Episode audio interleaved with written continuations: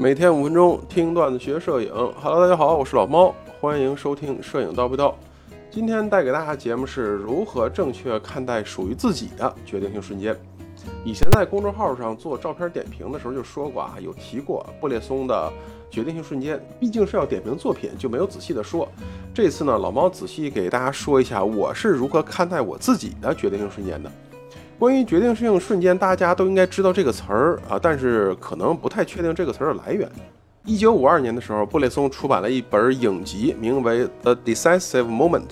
就是我们现在说的决定性瞬间。这本半个多世纪前的影集，直接也好，间接也好，影响了整个的世界的摄影界，并且在那个几乎没有网络，也没有那么多摄影教学的年代啊，很深的影响到了中国的影友们。不管是老一辈的还是近现代的，布大爷用来当说明的这句话是用来表明自己的瞬间对于确定影像结构、表达时间意义的决定性作用。如果大家去搜一下布大爷的一辈子的话，也许能找得到。布大爷除了摄影非常 newbility 以外，还有非常厉害的绘画功底，啊，也很支持超现实主义。同时，布大爷还比较喜欢打猎。那么这样，大家来吧，咱们组合一下布大爷的基础属性：会画画。那么构图光影肯定非常门清，超现实主义呢就代表了布大爷的发散思维很强很厉害。喜欢打猎的话，那是不是就是远远的看到猎物，动动手指头就解决战斗了？通过这几个布大爷的爱好和能力，大家也就基本能明白了为什么他最后可以有很多出名的作品流传于世了。绘画基础让布大爷对于摄影的构图把握得很精准。而这个对于超现实主义的支持和打猎的爱好，让他有良好的这种直觉、很好的耐心和非常精准的这种抓拍。所以这本影集出现之后呢，布大爷还有一些摄影的教程或者说是心得的这些书出版，而这些书籍呢，就一代一代的影响着摄影师了。国外的咱们了解啊。咱就不多说了，咱就说一说对于国内的影响吧。一方面呢，有无数的影友拿着相机就走上街头了，看见什么就拍什么，拍完之后回来反馈就是我也没多想啊，单纯就拍了一张。所以呢，得到的片子自然也是没有什么想法，也没有考虑什么构图，也没有想过要表达什么意思，自然也就没有找到要拍摄或者要突出的主体，于是就一直在这个圈子里原地打转，很难进步，也不知道应该如何去进步。另外一方面呢，就是无数自诩为人文摄影师的摄影师们，啊，长枪短炮满大街找老人、小孩、小商贩来拍，满心的都想着如何要展示社会现实。网上不也有报道过吗？在西藏，一群影友根本就不管朝拜的信徒是否愿意，就怼着人家脸拍，或者是围着藏族的小姑娘不让人家走，再或者说咱们网红的什么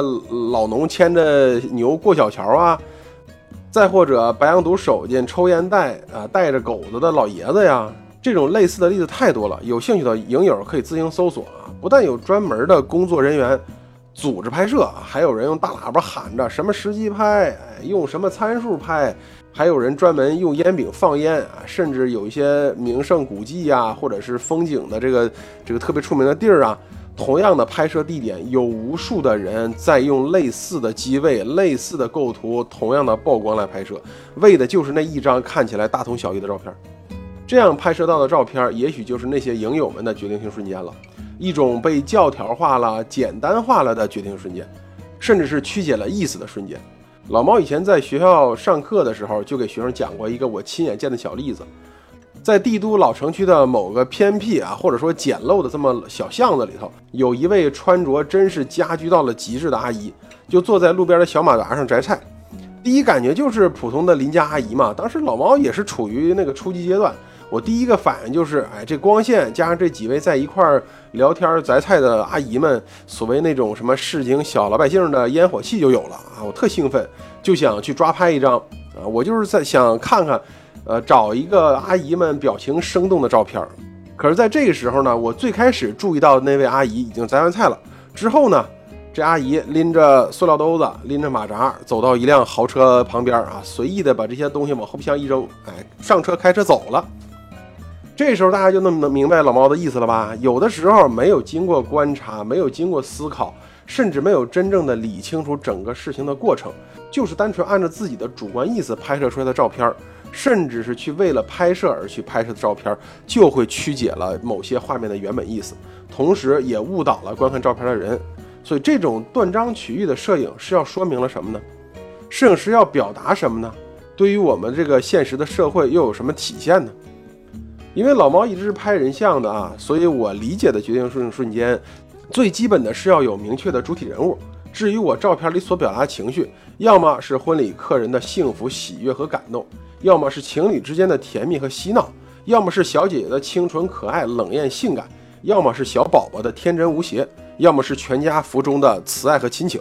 我在这个特定的时间点。用我手中的相机记录下属于我也属于我拍摄的人的他们的决定性瞬间。那么各位影友，你们的决定性瞬间是什么呢？OK，我们今天的内容就先到这儿，欢迎大家点赞评论，你们的支持是我们前进动力。我是老猫，咱们下期再见。